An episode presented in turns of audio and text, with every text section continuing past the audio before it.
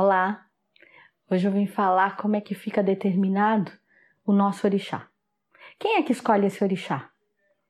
O nosso orixá Uri, que é o presidente da nossa empresa, que é o orixá maior da nossa vida, ele fica determinado através do nosso karma. Karma é o estímulo que te trouxe de volta à Terra.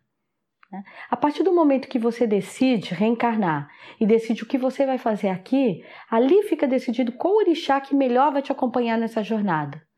E a partir do momento que esse orixá está determinado e você reencarna, e só no ato da, do nascimento, esse orixá ele começa a te acompanhar.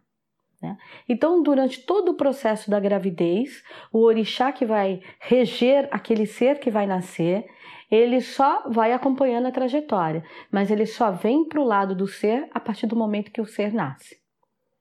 E conforme você vai crescendo e a sua idade e cada chatã da sua vida vai se abrindo, então ali esse orixá vai escolhendo o vice-presidente e o diretor para cada área da tua vida para compor o seu Eledá. Então não cabe jamais a nenhum zelador ou zelador espiritual, pai de santo, mãe de santo, a nomenclatura que carregar, determinar qual orixá, ori que vai ser daquela pessoa.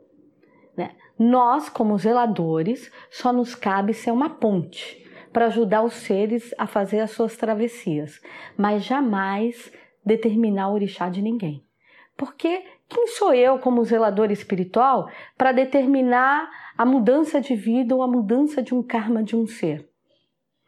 Porque só quem tem esse segredo da vida, de quem aquele ser foi, de quem aquele ser é e aquele ser quem ele tem que ser, é só esse orixá ori.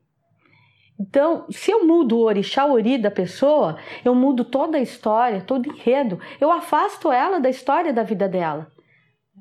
E sabendo disso, é por isso que a gente tem os oráculos que foi deixado por Ifá na Terra para orientar esses zeladores a sempre ver qual é o melhor caminho e o caminho verdadeiro daquelas ovelhas, daquelas pessoas que vão nos cercar para compor o nosso rebanho.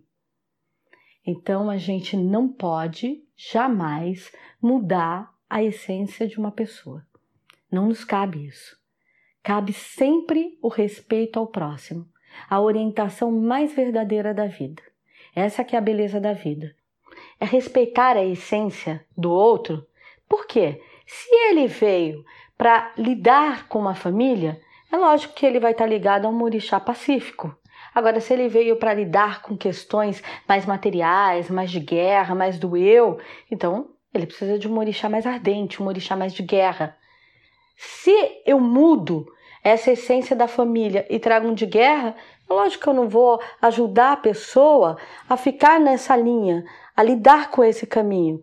Eu vou colocar um ser sempre em crise, sempre em atrito. Né? Então, respeitar a essência é tudo de mais importante para a evolução do ser.